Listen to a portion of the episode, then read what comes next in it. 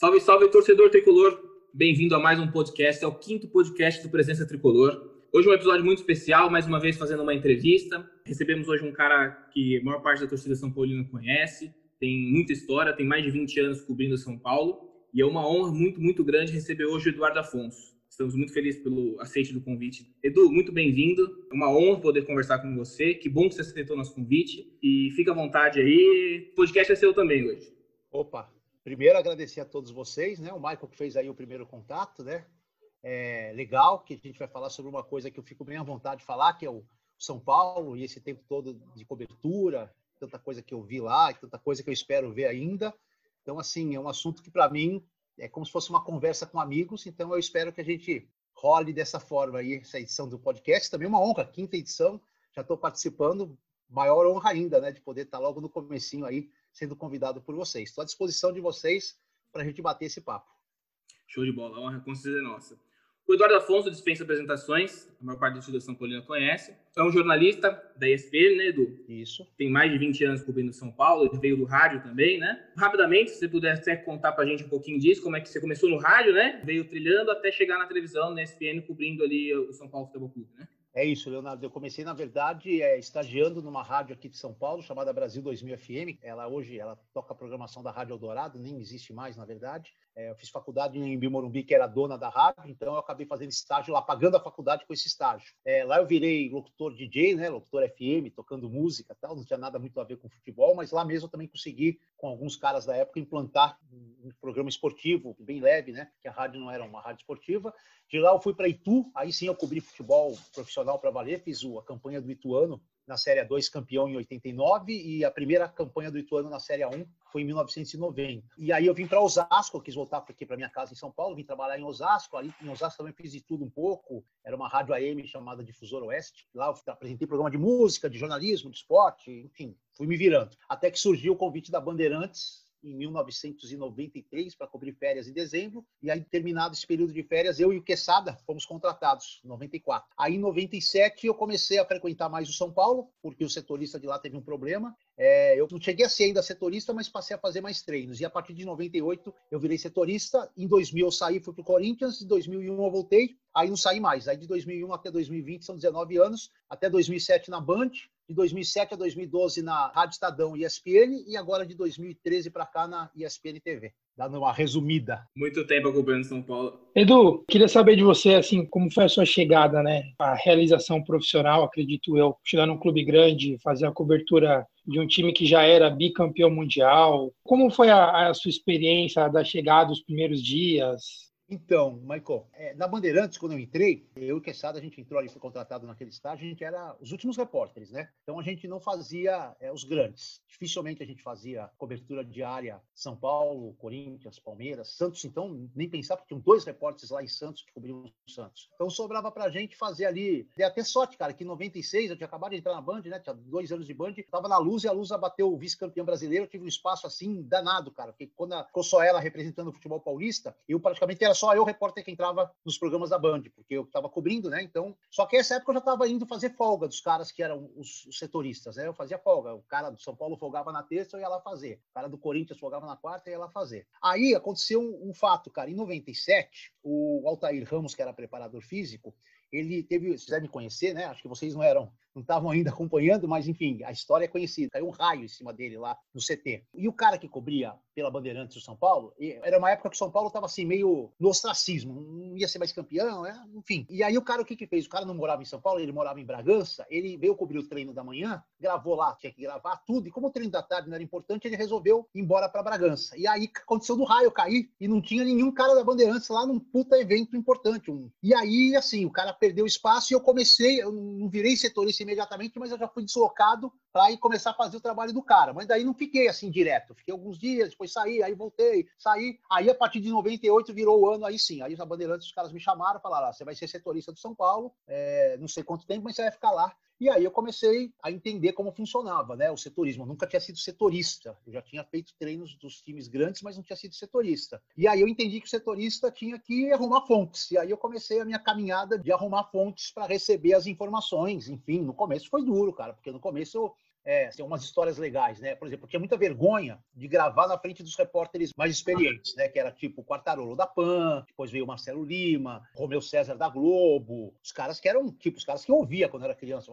Não vou gravar na frente desses caras aí, porque, pô, vou passar vergonha. Então, o que eu fazia? Eu esperava todo mundo gravar, todo mundo embora e ficava sozinho no CT gravando os meus boletins, que aí, foda-se, eu errei, só o cara da central que ia saber a merda que eu fiz, não todo mundo ali do lado. E nisso, cara, começou a minha aproximação com o Rogério Ceni, porque o Rogério ficava batendo falta sozinho, ele nem era titular. Depois do treino acabar, saia todo mundo do campo, o Rogério pegava uma barreira que tinha de madeira lá, umas 10 bolas, e ficava ajeitando a barreira e batendo falta, errando pra cacete. Não acertava quase nada, mas batendo. Então, tipo, às vezes ele passava sete horas na sala de ver, você tá aí ainda? Eu falei, eu tô, eu vi que você tá treinando lá falta. É, pô, tá foda, não consigo acertar, mas eu vou, vou aprender essa porra. Eu falei, eu tô aqui aprendendo, também não gravo na. Contei essa história, contei pra vocês pra ele, e era isso que acontecia, cara. Aí depois você vai pegando um pouco mais de experiência com o decorrer dos anos tal, mas assim, o começo foi isso, cara. Assim, a maior dificuldade que eu tinha era ir para uma coletiva com esses caras fudidos, eu tomava muito cuidado que eu ia perguntar e eu procurava não gravar. Só quando era assim, fundamental, não tinha jeito que eu gravava. E foi isso, cara. E depois você, você pega a manha e você vai no automático, né? Mas no começo você olha para os caras assim de lado e fala: caralho, esses caras vão me fuder. Eu não vou, não vou ficar gravando com esses caras aqui, não. Esperar eles acabarem, ver o que eles estão falando. Até notícia mesmo, né? Era bom esperar eles gravarem, que eu via o que os caras estavam dando na PAN, na Globo, na Record, na época era muito forte, a Gazeta também era muito forte, eram as principais rádios, aí eu vi os caras, os caras têm essas notícias, aí eu vou seguir esse caminho. Aprendizado, cara, acho que todo mundo passa por isso na vida em algum momento. Sim, Edu, sabe que é legal? A gente não é jornalista, cada um tem a sua profissão separada, mas a gente também está começando com um projeto de comunicação, que é esse podcast, e a gente tem essa figura em você. Então a gente chamou você, a gente fica bastante feliz porque a gente também, a gente cresceu o mais velho aqui, não vou falar quem é, mas assim, 88. Em 88 você já estava, assim, começando sua carreira, já era jornalista. Então a gente fica bem feliz porque é a mesma comparação. A gente está tendo você aqui hoje, que é um cara que a gente ouve. Muito do que a gente sabe de São Paulo, a gente é, ouviu da sua voz, né? SPN da sua trajetória. Isso é legal, Thiago. Assim, eu tinha dois caminhos naquela época, né? Tava surgindo a, a parte, assim, cômica do rádio, né? Estavam começando alguns programas já com graça, tudo mais. Estava fazendo muito sucesso. Eram programas iniciais que depois viraram lá o Estádio 97, o Na Geral, tudo mais, mas ainda não era forte isso aí. Mas era uma linha que estava começando a, a aparecer. E tinha a linha dos caras que eu ouvi a minha vida toda, que era jornalismo sério, entendeu? Que era jornalismo sem brincadeira. Eu não sou contra o da brincadeira. Uhum. É que assim, eu não me sinto à vontade de brincar. Eu não sou um cara brincalhão, sou um cara da informação, entendeu? Não que os caras que fazem brincadeira são ruins, pelo contrário, tem uns gênios que fazem brincadeira, eu trabalhei com alguns. Mas não é minha área, eu ia passar vergonha se eu fosse para esse lado. Então eu falei, vou pelo lado que eu me sinto mais à vontade. E aí, cara, dentro desse caminho que eu me propus a trilhar, eu tive que, sabe, ouvir muita gente experiente, muitos caras darem toque, tudo mais, que é hoje uma coisa que eu procuro, assim, meio que devolver para as pessoas que estão começando. Eu já trabalhei com muitos caras começando, tudo mais, tem que passar um pouco da minha experiência. Eu agarrei, assim, experiência não ajuda. Se você não agarrar e não for para cima, não vai adiantar nada, só você olhar pro cara. Mas assim, se você sente que o cara quer receber uma ajuda, o cara tá disposto, eu me dispus muito, é, eu acho que isso faz parte, entendeu? Eu acho que todo mundo tem que ter um começo. Vocês estão começando aqui, eu comecei ali, amanhã tem outro cara começando, Sim. eu vou parar, vão vir 500 caras atrás de mim fazendo um trabalho até melhor, mas o começo ninguém nasce sabendo, ninguém vai chegar lá no São Paulo e arrumar 50 pontos. Hoje eu sei que se eu posso estar na minha casa, como eu tô há 150 dias aqui de quarentena, não preciso correr atrás. Algumas eu corro, mas muitas elas chegam aqui sem eu fazer força nenhuma. Por quê? Porque os caras ligam, os caras passam as informações, tudo mais. É, isso só com tempo, não adianta. Isso não vai acontecer no primeiro ano, no segundo, no terceiro, você vai ter que trabalhar assim, arar a terra para você conseguir colher lá na frente. É, então, e é engraçado que quando eu comecei a acompanhar futebol, eu gostava muito, eu falei, meu, eu quero ser jornalista esportiva. Aí eu fui ver como é que fazia, tipo, questão de curso de jornalismo, tanto que eu esbarrei que eu não precisava ter diploma para ser jornalista, né? Só que ao mesmo tempo parece uma coisa muito impossível você entrar na área de esporte, né? E também é legal essa questão que tem bastante mulheres atualmente. Você tem alguma dica para dar para quem tá começando agora, assim, tipo, meu, quero ser setorista do São Paulo, sei lá, daqui 10 anos? Então, Fernanda, é, não precisa de diploma, mas assim, se você quiser trabalhar numa emissora como a ESPN e tudo mais, certamente sem diploma você não vai, a não ser que você vire uma, uma gênia logo de cara, entendeu? Que os caras é, vão contratar você não pelo diploma, e sim pela sua genialidade como apresentadora, como comentarista, como comunicadora, né? Mas assim, é muito difícil você chegar numa emissora grande e falar assim, olha, eu não tenho diploma e vir aqui tentar uma chance. Os caras vão falar, desculpa, amigão, que o Ministério do Trabalho vai lá constantemente. Ele não vai nas pequenas, ele vai nas grandes ver se os caras Uhum. estão todos é, prontos para exercer a função, né? Assim, o fato de ser mulher, Fernando, eu acho assim, isso mudou muito, né? Na minha época de começo era muito difícil, cara. Tinha a Regiane Ritter na Gazeta, tinha a Elo Campagnolo, que hoje é produtora da Fox, as repórteres mulheres, e a depois começou a vir um pouquinho na TV, veio a, a menina que fazia com Elia Júnior lá na Bandeirantes, me fugiu o nome dela agora. Era muito difícil. Hoje, Fernanda, isso aí é igual, cara. Se você for competente, mulher, homem, não tem problema. Você vai lá e vai ser contratada. Não tem esse negócio de. Pelo menos na ESPN não tem. Você vê que lá nós temos a Bibi, temos a Roberta, temos a Marcela, temos várias repórteres que fazem puta de um trabalho sensacional. Então, acho que a maior dificuldade, Fernanda, é mesmo o diploma. Se você pensa em fazer por hobby, uma rádio web, ou uma rádio pequena, ou uma TV web,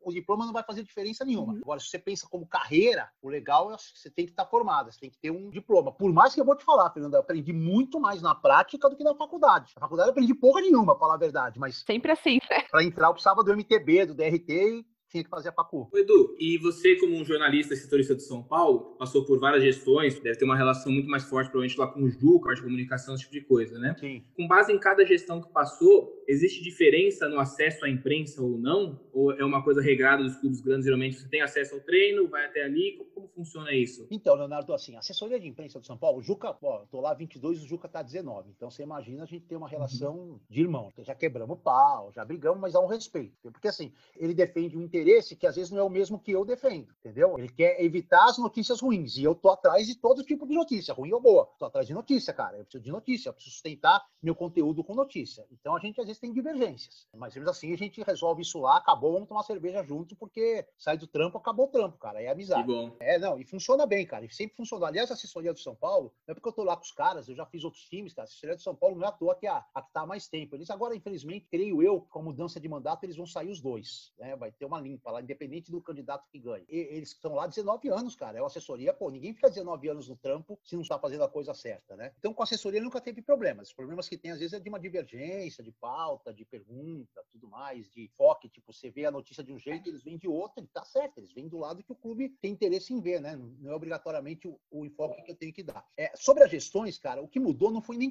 por questão de gestão, cara. O que mudou foi o jornalismo num todo, né? Eu senti duas mudanças no jornalismo, é, que são radicais. A primeira aconteceu em 98, 99, com o Luxemburgo na seleção brasileira. Eu cobri com seleção 12 anos, então eu peguei essa época do Luxa. O que aconteceu? O Luxa, na seleção, é, instituiu essa maldita chamada coletiva, cara. E isso virou uma, uma coisa horrorosa. Os clubes viram o que a seleção estava fazendo e começaram a fazer a coletiva. Porque até então, cara, eu ia pro CT, num dia de treino, se eu quisesse entrevistar os 22 jogadores exclusivos, eu entrevistava, cara. Os caras ficavam ali na beira do campo. E o cara passava por mim e falava assim: pô, Edu, hoje eu não quero dar entrevista. Beleza, vinha mais 10. Você fala comigo? Fala. Ah, beleza. Eu tinha material vasto. Eu jogava entrevista fora, que não tinha espaço para colocar. Entendeu? Então, era desse jeito que funcionava. Então, você tinha uma relação com os caras que jogavam lá na década de 90, no começo dos anos 2000, do tipo assim, quando eu comecei não tinha celular, gente. Quando apareceram os primeiros celulares, que eu já tava na Bandeirantes, os caras davam um número para você. Cara, assim, não é uma duas vezes. Quantas vezes eu liguei pro Rogério Ceni, já titular do São Paulo, e falei, ó, amanhã eu preciso de você no programa da Band. Ele falava, que horas que é o programa? Tal hora. Ah, pode ligar nesse número que eu atendo. Hoje isso é impossível. É inimaginável com o Toró. Não é, não é com o Rogério, que não fez nada na vida ainda, mas você tem que passar pelo assessor do São Paulo, pelo assessor particular do cara. Se o time tiver mal, o cara não te atende. Se o cara não estiver jogando, ele não te atende. Naquela época eu fazia os 22 caras, cara. Eu fazia o Tele Santana ali na beira do campo sozinho. Entendeu? É, mudou. Então, é, esse foi a primeira mudança que aconteceu. Foi sair desse. Você ter essa liberdade no CT para começar a ter as coletivas. O que acontece? Não, não é que a coletiva é ruim, é que assim, ela traz para o jornalista o seguinte caso. O cara vai lá, vamos imaginar, da TV Camanducaia. O cara chega lá, TV Camanducaia. Como é coletiva, ele não precisa perguntar. Ele não precisa nem saber o assunto. Aí, o cara dá uma puta resposta, ele vai usar aquela merda aqui. Entendi. Entendeu? É tipo assim, a coletiva não separa o joio do trigo, entendeu? Os caras vão lá, tem 30 pessoas na sala, só seis ou sete perguntam, cara. E quando o bicho tá pegando, só quatro ou cinco perguntam, o resto fica com medo de perguntar. Não pergunta, os caras não põem a cara pra bater. Não põe, porque, ah, não quero fazer. E a manchete é pra todos, né? É, a É. notícia é de todos. Aí o cara é capaz de uma pergunta, o cara colocar primeiro a resposta que você não acha, que você que deu a cara lá pra bater. O dia que o Leco lá Uhum. demitiu o Rogério Ceni, eu abri a coletiva e falei: se você colocou o Rogério pra se eleger, o Leco virou a cara pra mim, não falou comigo até hoje. Até hoje sem falar comigo, fazer uma pergunta. Não fiz uma exclusiva com o Leco desde a demissão do Rogério Ceni. Ele ficou puto, mas era a informação que eu tinha era que ele tinha colocado o Rogério de técnico para se eleger. Então, o que aconteceu? Essa foi a primeira mudança. E a segunda, ela é mais recente, é que agora os treinos estão muito fechados, cara. A gente não tem mais liberdade no CT. Agora, com a pandemia, eu não vou nem falar, porque a pandemia claro. é a exceção. Mas mesmo antes da pandemia, desde o ano retrasado, é, e o São Paulo, particularmente, ele adotou muito isso. Como o São Paulo está numa fase de não ganhar porra nenhuma, o São Paulo fica caçando culpados, entendeu? Então, o culpado é o preparador físico, o culpado é o médico, o culpado é o porteiro, o culpado é o jornalista. Nunca são os caras verdadeiramente culpados. O culpado é sempre alguém, sempre tem um, um bode expiatório. Então resolveu-se que, pela situação do São Paulo ruim, São Paulo passou a travar tudo, como se a gente vendo o treino, não vendo, a gente entrando no CT, fosse mudar alguma coisa no resultado. Embora eu reconheça, gente, que o técnico pode fechar o treino, deve fechar o treino. Eu acho que é, o técnico tem todo o direito de trabalhar sem ninguém lá, porque às vezes o cara quer dar uma dura, às vezes o cara quer montar uma jogada, e tem muito jornalista que pega detalhes do treino e expõe, e aí ajuda o técnico adversário. Eu acho que isso é um direito. Mas ficar trancando o CT, o São Paulo chegou numa época que, assim, se ganhasse, o treino era aberto. Se perdesse, o treino era fechado. Cara, isso não tem cabimento, porque assim, a gente não tem culpa que ganha ou perde. Eu não vou lá, uhum. entendeu? Então, assim, a mudança mais radical que veio é essa. Não foi por gestão, foi por mudança mesmo na cobertura dos clubes, e o São Paulo hoje é um dos mais radicais nesse ponto. Mas você considera uma censura, algum tipo de censura é isso? Censura nunca, nunca, nunca, nunca teve. teve. Nunca cheguei no São Paulo e alguém me falou alguma coisa. Você não pode falar isso, não pode falar hum. aquilo, ou se você falar, a gente você não vai entrar mais aqui. Cara, o São Paulo é um clube extremamente democrático. Já tive ranca-rabo lá, tudo mais, pô, morreu, acabou, beleza. Nunca ninguém veio ameaçar, sequer ameaçar, não é nem censurar, sequer levantar essa hipótese de tipo, se eu falasse alguma coisa, não, isso aí não. Isso aí, aí o respeito lá existe mutuamente. Isso, jamais, jamais. Essa é uma excelente notícia, porque nos tranquiliza com certeza. Porque é importantíssimo uma instituição como essa não ter esse tipo de discussão. Não, lógico, não tem nem cabimento, né? Edu, e você, em 2005, você cobriu o São Paulo, aquela fase de Libertadores e Mundial? Então, 2005 é o ano que eu menos trabalhei no São Paulo. Eu tive um problema de saúde, eu tive uma falência renal e eu tive que entrar num procedimento que vocês devem conhecer chamado hemodiálise. Sim. E eu ficava preso no hospital terça, quinta e sábado, das seis ao meio-dia, durante todo o ano de 2005. Eu ainda consegui cobrir a Libertadores, fiz as finais, dei sorte que os jogos foram com o Atlético Paranaense, foram no Brasil, não tive que viajar. Uhum. Então, viajei para Porto Alegre, mas daí é viagem que você vai um dia, faz o jogo e volta no outro, então eu consegui dar a cabulada em algumas sessões de hemodiálise. Mas na hora que o time foi para o Japão, eu estava dois meses do meu transplante, eu não podia largar e ir para o Japão. Então, eu não fiz o Mundial. É a minha grande frustração nesses 22 anos, não poder fazer o Mundial do São Paulo, porque eu estava incapacitado, eu não tinha condições. E aí tem uma história muito legal. Quando eu estava na hemodiálise, o Murici Ramalho era o técnico uma parte do ano, né? E na, no uhum. comecinho, principalmente. E aí, cara, eu ia para o hospital de terça, quinta e sábado, e o pior dia era terça, porque terça normalmente São Paulo trabalhava de manhã. Quinta era jogo na quarta, era folga de manhã, então à tarde, quando reapresentava, eu já estava legal. E sábado os treinos ou eram fechados ou não eram tão importantes, era rachão, aquelas merda toda que não acrescenta nada. Então, é, não precisava ir fazer o treino. Mas de terça era sempre um treino importante, era quase sempre de manhã, e era treino que definia time e tudo mais. E, cara, e não foram poucas vezes que eu saí do hospital meio-dia, já já com o treino encerrado, corri lá, saí lá do Ibirapuera até o CT, chegava lá morto, né? Porque a hemodiálise era um procedimento que desgastava bastante, né? Às vezes eu perdia 3, 4 quilos na máquina, então você saía bem fraco, bem fragilizado. E aí o Murici, cara, já tinha acabado tudo, chegava lá assim, porra, a Bandeirantes me cobrando, você precisa botar matéria no ar, né? E aí o, o Murici deixava tudo que ele estava fazendo, tá, podia estar tá almoçando, podia estar tá dormindo já, ele descia e me atendia, e assim, ele fez isso várias e várias vezes, me ajudou muito nessa época. Talvez se não fosse essa ajuda do Murici, talvez a Bandeirantes tivesse me trocado, porque eu eu já não estava compatível para acompanhar o sonho, ainda mais num ano tão importante. No final deu tudo certo, eu só perdi o Mundial, que foi o Quesada que foi fazer. Em janeiro logo eu fiz o transplante, em março eu já voltei a trabalhar e em 2006 e aí tudo correu beleza. Então, o único título de todos esses 22 anos que eu não estive presente foi o mais importante, foi o Mundial, mas, cara, graças a Deus que eu troquei o Mundial claro. para bem de saúde hoje. Com certeza, uma história de superação. Graças cara. a Deus. Parabéns. E Edu, falando em títulos, qual foi o seu primeiro título que você cobriu pelo São Paulo? Paulista de 98, talvez? 98 São Paulo foi. Ou, ou 2000 tenho certeza mesmo. que eu cobri. Mas 98 acho que tinha sido paulista, né? Campeão paulista, né? Nós ganhamos 98, sim. Isso, tá, tá, foi o primeiro. É, o mais legal, eu cito dois como os mais legais, né? Um pela importância e outro por ter sido o mais legal do time para mim e da minha carreira. O de importância, sem dúvida, a Libertadores de 2005, tirando o Mundial, foi o título mais importante de São Paulo nos últimos anos. Então, esse para mim foi o de mais importância. Toda aquela celeuma com o Atlético Paranaense, joga na arena, não joga, acabou indo para Porto Alegre, o cacete, isso provocou inclusive depois, né? O Atlético pegou tanta raiva do São Paulo, tanta raiva, o Petralha e, e o pessoal do Atlético, que nos anos seguintes, o São Paulo não conseguia ganhar nunca é. na Arena. Veio ganhar agora, faz um ano, dois anos. E a gente, repórteres de São Paulo, sofremos muito na Arena da Baixada por causa disso. A gente ia fazer jogo de São Paulo, a gente era tratado como lixo, meus caras, sabe, segurança vinha toda hora em cima da gente. A gente parecia que era funcionário do São Paulo, né? E a gente ainda não tinha os seguranças que a delegação tinha. Eu sofri muito na Arena da Baixada por causa dessa troca de estádio na final da Libertadores. Mas o título mais importante para mim, que assim, por dois motivos. Primeiro que um tricampeonato brasileiro que eu acho que dificilmente vai acontecer seguido com algum time. E segundo que em 2008 ainda tem aquela história que o time saiu lá da oitava colocação, 11 pontos atrás do Grêmio para ser campeão. E aquele ano eu já estava na rádio ESPN. Por uma coincidência dos destinos, quis o destino que eu não tirei férias durante o, o campeonato todo. As minhas folgas foram em dias que o São Paulo não jogou e foi o único dos três campeonatos que eu fiz todos os 38 jogos. Então eu estava presente em todos os jogos. Eu fiz do primeiro ao último no campo. Não teve tubo, não teve nada. Então assim, para mim é muito especial esse título por causa disso, por causa que eu acompanhei os 38 jogos do São Paulo na competição. Desde o primeiro até aquele lado de Brasília, aquela confusão, troca Madonna. show da Madonna, o cacete. Então, cara, assim, quando você faz um campeonato desse, eu sempre digo, você, ah, os caras você torce pro São Paulo? Não, não torço, torço pra Portuguesa, é o meu time de coração. Profissionalmente, para mim é bom que São Paulo esteja nos extremos, ou muito bem ou muito ruim. No meio da tabela, eu tô fudido, porque eu não vou aparecer em programa nenhum da ESPN, entendeu? No meio da tabela, São Paulo, por exemplo, agora, eu tô no ostracismo monstro. Se não fosse a entrevista do Daniel Alves, eu ia passar a semana inteira sem aparecer na ESPN, porque o São Paulo tá fora da final do Campeonato Paulista. Talvez amanhã eu ganhasse um espaço por ser véspera da estreia do brasileiro, que salvou foi o Daniel Alves. No meio da tabela, o que acontece? A hora que o editor vai fazer o programa, ele começa lá. Primeiro ele separa quais são os times importantes. Só tem cinco: São Paulo, Palmeiras, Corinthians, Flamengo e Vasco. Esses são cinco. O resto, esquece. O resto, os caras só põem por obrigação. Cinco times que mexem em audiência são esses aí. Aí o que acontece? Dos cinco, eles começam, uma hora de programa, eles começam a ver. Eles vão para os mais importantes. Ou o cara que tá lá em cima disputando, ou o cara que tá fudido caindo para a segunda divisão. Então, se o São Paulo tá no meio da tabela, é a pior fase para mim, que eu não tenho assunto, não tenho nada. O meu boletim é o último que vai pro ar. Quando estoura o programa, é o primeiro que cai. É, é isso assim que funciona. Então, cara, em 2008 tava voando, o São Paulo tava voando e eu voando aquela recuperação, entrando em todos os programas da Rádio ESPN, era São Paulo dia. E aí quando chegou naquela final foi uma loucura, né, cara? Aquele jogo em Brasília e tal. Eu cheguei a ficar oito horas seguidas no ar fazendo programa de lá, falando de São Paulo e, e Goiás, a chance de título. Para mim esse é o campeonato mais especial que eu cobri do São Paulo por todos esses motivos.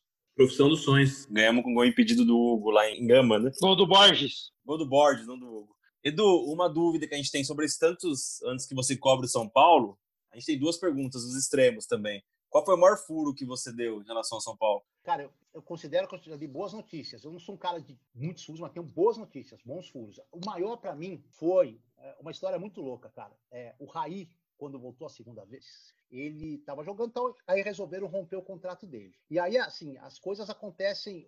Quando você consegue um furo, é muito pelo seu trabalho, mas também tem um pouco de sorte, né? Bem, o presidente de São Paulo da época resolveu fazer uma reunião, só ele, o Raí e um cara numa sala do Morumbi, num dia que não tinha treino, não tinha nada, para discutir com o Raí, que é uma alta do dólar forte, que nem essa que nós temos hoje. O salário dele estava muito alto e tal, tal. E o Raí falou: ah, então é melhor a gente romper o contrato, também já não estou mais. Tal, tal. E não tinha como ninguém saber dessa história. Mas, por uma coincidência monstro, alguém do Morumbi, muito amigo meu, está estava na sala ao lado escutou a conversa toda e me ligou falando o que tinha rolado na conversa. Aí ele falou, mas segura, dá apurada, eu entendi isso. Tá. Quando você recebe uma informação dessa, a primeira coisa que você vai fazer, não tinha rede social, é ligar a banda e falar, quero entrar no ar e dar notícia. Mas eu tive calma, segurei a onda, segurei a onda, segurei a onda. Fui apurando devagarzinho, principalmente com gente do Raí. Os caras, não, não tá bem certo, não é bem assim tal. Mas conversaram, não conversaram, mas foi outros assuntos tal. Primeiro eu queria entender se tinha tido a conversa. Quando eu descobri que teve, e descobri que tinha um fundo de verdade no que o cara passou, foi no dia do jogo de São Paulo no Morumbi. Aí chega a delegação, chega todo mundo parando, naquela época todo mundo dava entrevista tal. Aí o presidente parou, lembro direito, estava eu, José Calil, que hoje está na Transamérica, eu não lembro por qual rádio, acho que ele estava pela Rádio Globo, e mais uns três repórteres. Aí todo mundo perguntando. Quando chegou na minha vez, eu só meti assim: Presidente, só vai rescindir o contrato do Raí? Vocês conversaram tal dia e resolveram pela rescisão? O presidente tomou um susto. Ele olhou para mim, tomou um susto e falou assim: Você não pode estar sabendo disso, porque só estava eu, o Raí e o fulano na, na, na direção. Nós combinamos de ninguém falar. Não é possível que você saiba disso. Você não estava na reunião. Como é que você sabe disso? E aí ele foi obrigado a explicar. Parei, tem ouvido. É, então, ele foi obrigado a explicar. e esse, assim, eu considero esse aí, assim, pelo tamanho do Raí, o que ele representava e tudo mais, ter dado essa informação numa entrevista para o presidente. Além de dar informação, eu desconcertei o presidente de São Paulo. É o lembrei dele, é o Bastos Neto, se não me engano, o Bastos Neto. Bastos Neto. E aí o que aconteceu? Teve isso. Mas tiveram vários. Agora, recentemente, eu cravei, por uma sorte, fui, olha como é que é o jornalismo. Eu fui procurar uma notícia de outra coisa totalmente diferente. Liguei para um cara, ó, tô atrás disso. Não, não vai que é, que é furada, tal, tal, tal. Falei, porra, mas certeza, pô, tá muita gente falando e tal, liguei lá, o cara falou que pode ser. Aí ele falou, não é, vai na minha que não é. Sai desse caminho que é perda de tempo. Esse é o termo que a gente usa. Sai dessa trilha, você vai perder tempo. Ele falou, mas aproveitando, deixa eu te falar. Acabamos de vender o Gustavo Maia, pode dar. Falei, lindo. Já meti no Twitter, já, pum. Aí depois veio todo mundo pra, em cima. E aí o Gustavo Maia tinha sido vendido. Exatamente, o cara falou, acabei de sair da reunião que eu vendi o Gustavo Maia. Então, às vezes acontece, você dá sorte, está procurando uma coisa, acha outra, procurando ouro, acha prata, mas acha alguma coisinha. Mas só acha quem está procurando, né? É, não, sentado em Não, eu vou falar, sentado em casa, sem fonte, você não vai achar nada. Repercutindo o que os outros fazem. Agora, hoje, as coisas chegam, né? Porque assim, eu conheço bastante gente do conselho, tantos anos em São Paulo, eu vou para a sétima eleição minha no São Paulo. Tanta gente no conselho, pô, vejo os caras lá, vejo os caras no Morumbi, vejo os caras nas viagens, vejo os caras. Os caras me conhecem, sabem que eu sou. Pega meu telefone, vai daqui, vai dali, você toma um café com o cara, tudo mais. Aí, assim, assim, os caras ligam. Só que assim, você não pode acreditar em tudo que te falam, porque, assim, muita gente usa você para plantar mentira, entendeu? Você tem que sempre. Não dá pra você cercar com uma informação só, entendeu? Você tem que correr atrás de mais uns dois ou três para bater. Tipo assim, tem dois casos muito claros, né? Recentemente, teve a história do Iturbe. Não sei se você lembra agora, faz pouco tempo, Iturbe, cara do Sim. México, teve blog, teve blogueiro que plantou até o voo que ele ia chegar em São Paulo, tudo mais, tal, tal, beleza. Aí o que eu falei, pô, tá tava pipocando essa história do YouTube, do YouTube, caralho, os caras dando, até uns blogueiros famosos aí, ah, o YouTube vai chegar, centroavante de São Paulo, caralho. Porra, e eu ligava pros caras de São Paulo, os caras estavam não sabem nem quem é esse cara. Mandaram aí um vídeo dele outro dia, mas mandaram dele mais de 50, não queremos. Tava falando, os caras estão dando, estão dando até o voo que ele chega.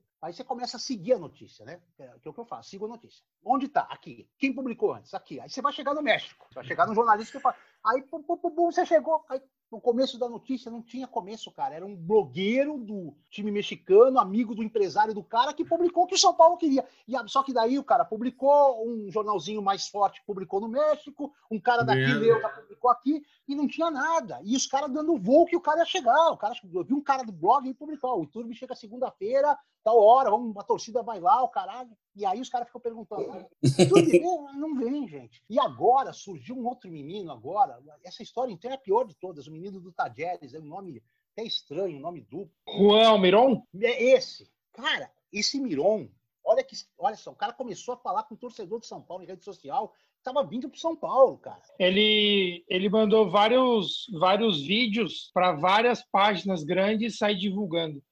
Aí, por uma coincidência, o ano passado eu fui para Córdoba fazer Tajeres em São Paulo. E eu conheci os caras da imprensa de lá. Então, a primeira vez que um torcedor me mandou, ele me mandou um vídeo do seu Miron, falou assim: ó, esse cara tá falando que vem jogar no São Paulo, destaque do, do Tajeres tudo mais. falei, destaque do Tajeres, esse cara não estava o ano passado no time que jogou contra o São Paulo, só for destaque recente, mas tudo bem, pode acontecer, né? Um ano muita coisa acontece. Primeira coisa que eu fiz foi ligar para os jornalistas amigos que eu fiz lá, né? Mandei WhatsApp os caras, ó, quem é esse Almiron aí, tal, chegou quando, tal, tal. Primeiro que me respondeu, falou, Edu, acho que você está confundindo, não existe nenhum Almiron no Tajeres. Falei, não, mas eu tô com o vídeo aqui do cara, tal. Falei, olha, desculpa, no time principal não tem nenhum Almiron. Falei, tem certeza? Falou, tem, falei, tem rolo nessa merda. Aí, cara, um outro mais tarde respondeu, cara, passou um cara na base aqui chamado com esse nome, mas ele nem subiu pro profissional. Ele parou, jogou três meses e mandaram embora. Rolo, né? Rolo. E aí, cara, esse cara contou, assim, aí eu, fico pensando assim, é tão fácil raciocinar, não sei se para mim é fácil, como um jogador que está chegando no São Paulo vai se propor, você se imagina o Cavani chamando os torcedores e falando assim, ó, oh, vamos jogar aí em São Paulo, tudo mais, publica aí. Cara, não existe isso. Se o cara vai jogar num clube como São Paulo, a primeira coisa que o São Paulo quer é que o, negócio seja no maior segredo possível, cara. E o cara tá divulgando. E as pessoas acreditam muito fácil, cara, muito fácil, sabe? E assim, mas eu entendo, porque aí você tem que analisar uma outra, o outro lado. O torcedor de São Paulo é um torcedor que está muito carente, cara. Muito carente mesmo. Estamos. É muito tempo sendo judiado pelos rivais, não ganha clássico, essa administração horrível dos últimos oito anos, desde o terceiro mandato do Juvenal, que já foi forjado para frente, São Paulo não teve nenhuma administração boa. Aí o torcedor fica tão carente, é tão judiado, tão massacrado com eliminações, que ele se apega a qualquer coisinha para achar que é bom, entendeu? A qualquer coisa que é até impossível, como a história do Cavani também, que os caras, não, Cavani, gente, é impossível, não tem dinheiro, não existe, tem que vender o Morumbi para comprar o Cavani. São Paulo deve 500 milhões. Não tem como São Paulo fazer uma proposta para o Cavani decente, a não ser que o Cavani fale, quero jogar de graça, E aí eu vou para São Paulo, por, por, amizade ao Lugano, não tem como. É, é, fora da lógica. E às vezes o torcedor de São Paulo, por essa carência, ele acredita em coisas fora da lógica total. Mas o que acontece? Essas coisas fazem a gente perder um monte de tempo, ao tempo que eu perdi. Mandei vários WhatsApp, uhum. porque eu tenho que apurar. Infelizmente, a rede social traz um monte de coisa que não é verdade, que é vontade do cara que publica, mas não é verdade, que a gente tem que correr atrás, entendeu? Eu entendo isso aí da carência, eu sei que é foda, meu time tá, pô, como é que perde o jogo daquele, como é que perde, cara? Aí os caras põem a culpa no Diniz, que eu acho que tem culpa. Mas, cara, um jogo daquele, se não tivesse técnico, tivesse um cone lá, o São Paulo tinha obrigação de ganhar. Sim. E o jogador tem a própria é, visão estratégica de jogo, tem etc, né? Colocar 100% da culpa no técnico é, é complicado também. Né? Tipo, ali era um jogo para ganhar sem técnico, sem reserva, é. só com os 11. Cara, como, olha assim, olha assim o time que começou jogando. Volpe, Bruno Alves, Arboleda, Pato, os caras têm que ganhar do Mirassol, lá, é. aqui, em outro lugar. Não precisa ter técnico, não precisa ter torcida, não precisa ter nada. Tem que entrar, os caras têm que ir pro vestiário com 2 a 2 e falar o seguinte: peraí, nós estamos loucos? Nós estamos fazendo o quê? Vamos chegar lá, vamos fazer 3, 4 a 0 acabou o jogo. E depois nós brincamos, fazemos qualquer, fazemos pirueta com a bola. É, tem coisas inacreditáveis do São Paulo, entendeu? Essa eliminação, para mim, ela é uma das piores da história do São Paulo, cara. Mas eu não culpo o Fernando Diniz. E outra coisa, e falo mais: trocar o Fernando Diniz hoje vai ser uma barbaridade, parecida com o que fizeram com a Aguirre em 2018, que foi a Sim. maior barbaridade de troca de técnico de São Paulo nos últimos anos. Essa foi a mais estranha, né? Tá falando do Diniz que a culpa não é dele, mas, cara, a hora que ele tirou o Bruno Alves e trabalhou com três caras jogando atrás. Eu falei, não é possível. Jogo 2 a 2 e deu um minuto saiu o gol do Mirassol, cara. Nossa senhora. Então, Romulo, só que assim, cara, tenho falado muito isso nas lives, cara. É, eu entendo, eu sou torcedor, cara. Eu sou torcedor. Sim. Eu quando vou no Canindé lá, que tá duro no Canindé, velho. Quando eu vou, o cara caga lá, eu quero matar o cara. Eu, quero, eu subo no alambrado lá, começo a xingar o cara de tudo quanto é nome. Se o técnico estiver fazendo merda, eu vou lá também e xingo. Foda-se que eu sou jornalista, sou torcedor antes de ser jornalista, entendeu? Eu só não posso torcer com o microfone na mão. Aí eu perdi a razão. Então eu entendo o torcedor ficar puto com o técnico, com o presidente, com o jogador, porque é passional, cara, é paixão, cara cara. Paixão. Eu que não sou torcedor, fiquei puto que o São Paulo foi eliminado. Imagina o cara que torce. Eu fiquei puto, eu fiquei constrangido, eu fiquei puto, entendeu? Assim, acabou o jogo aqui, eu falei, porra, São Paulo me fudeu, vou ficar fora das finais de Paulo. Vou ficar duas semanas sem aparecer na ESPN porque perdeu pro Mirassol, gente, entendeu? Mas assim, cara, o torcedor tem que entender que o futebol é muito louco, cara. Os caras foram uma vez no segundo tempo e fizeram o gol, entendeu? E é isso, cara. O, o Diniz carrega um estigma, que é foda. Ele monta times que criam 50 chances de gol e que não fazem gol, cara. E aí o adversário vai lá, faz um ataque e ganha um jogo de 1x0. No Fluminense foi assim, no Atlético foi assim, no São Paulo várias vezes foi assim. O cara começa a carregar um estigma disso aí, entendeu? E até então era falta de qualidade do time, né? É, esse é o melhor elenco do São Paulo dos últimos oito anos, cara. Melhor. Você tem ali, vai. Você não tem o 11 reservas da mesma altura, mas os caras estão um pouquinho mais próximos do que era antigamente, que você tinha só um time titular não tinha ninguém. Você olhava para o banco dá desespero. Hoje você olha para o banco, você tem o Everton no banco, custou 14 milhões, o cara jogou no Flamengo, tem o Hernanes no banco com toda a sua história. Cara, você tem um monte de cara bom no banco. O cara que entra e você fala, porra, jogaria em quase todos os outros times da primeira divisão de titular. Então, cara, é que é foda, as coisas acontecem no futebol, são inexplicáveis, mas não dá pra gente julgar o trabalho do Diniz por um jogo. Durante a pandemia, eu falava o seguinte: todo mundo falando dinizismo, o cacete, a quatro, tal, tal. Eu falei, por que, que tá em alta? Porque terminou naquela semana que venceu dois jogos. Se a pandemia começa depois do jogo do Binacional, o Diniz ia passar quatro meses levando pedrada, gente por causa de um resultado. O brasileiro é muito resultadista, entendeu? Mas assim, eu entendo o torcedor ser resultadista, não entendo a jornalista ser resultadista. Se você é pago para você passar um contexto geral. E eu procuro fazer isso. Eu acho que o Diniz errou pra caralho, errou que nem falaram aí, substituição. Ele já tinha feito isso contra o Santo André, tirou um zagueiro, botou um atacante. Ele, ele até equilibrou o jogo, mas não conseguiu empatar. Ele tinha feito isso contra o Botafogo em Ribeirão Preto, perdeu. Ele tinha feito isso contra o Santos, mas aí deu certo porque estava com a menos ele tirou um zagueiro, o time virou o jogo. Mas assim, cara, às vezes o cara pensa ali na hora, a gente não sabe, a gente não vê os treinos, não sabe se o cara às vezes tá mal, passou a semana toda mal, você não tá sabendo. O cara, ah, porra, tirou o melhor do time. Às vezes o cara tá mal, o cara não tá em condição. Eu aprendi com esses anos que é muito detalhezinho no futebol que acaba, às vezes, um detalhezinho desse decidindo um jogo, um campeonato, a carreira de um jogador ou a carreira de um técnico. Du, é, só para fechar o outro tema que a gente estava falando, do maior furo que você deu, a gente tem o outro extremo. Você já deu alguma pescoçada muito grande, uh, assim? Várias, mas eu queria voltar no furo que vocês perguntaram, até esse negócio da furo também é meio complicado, mas é. eu lembrei de um que não tem a ver com São Paulo, esse foi também é, do Atlético Mineiro. Olha só, tem uma amizade muito grande com o Cuca, desde a primeira passagem dele pelo São Paulo, muito grande mesmo. Mas isso não impediu que eu criticasse o trabalho dele, porque amizade é amizade e negócio da parte, né? O trabalho dele agora. E ele sabe disso, a gente já conversou várias vezes sobre isso. Edu, mas deixa eu perguntar, você falava que ele tinha cabelo de boneco ou não? Não, não, isso não. Mas, assim, ele, ele, ele, é um baita técnico cara. Só que ele o, é Cuca, assim, o Cuca já passou por várias. Ele é um cara muito seguro. Ele tinha medo até da sua. A gente brincava. O Cuca tá atrás de você é a sombra. Fica tranquilo que não vai fazer nada. É só a sombra te acompanhando. Porque ele era muito. Ele tem várias superstições e tudo mais. Mas assim, é um puta cara, um puta técnico. Tá numa fase não tão boa e que pegou o São Paulo no momento errado da vida dele agora e no momento errado do time também, entendeu? E aí, cara, uma vez eu tava fazendo um treino do São Paulo, pela Rádio Estadão, e eu liguei pro Cuca para perguntar alguma coisa de um jogador lá do Atlético. E ele falou: depois que eu der o treino, eu te volto. Liguei logo cedo. Já mandei logo de cara. Pra... Ele falou: vou dar treino e depois eu te ligo. Tá bom. Aí passou o tempo, até esquecido o que eu tava fazendo, que era uma merda, não era nada pro meu dia a dia. Aí ele me ligou, era uma da tarde, e falou assim: Ó, oh, o que, que você precisa? Eu falei: Não, nunca precisava de negócio, mas nem se desencana. Ele falou assim: Ronaldinho Gaúcho tá chegando aqui, nós vamos anunciar daqui uma hora, pode dar. tá de sacanagem. Falou: Pode dar. Pô, brincadeira. Você vai me fuder você dessa porra, você é a maior vergonha da minha vida. Ele falou: Você não confia no amigo? Pode dar, daqui uma hora o presidente anuncia.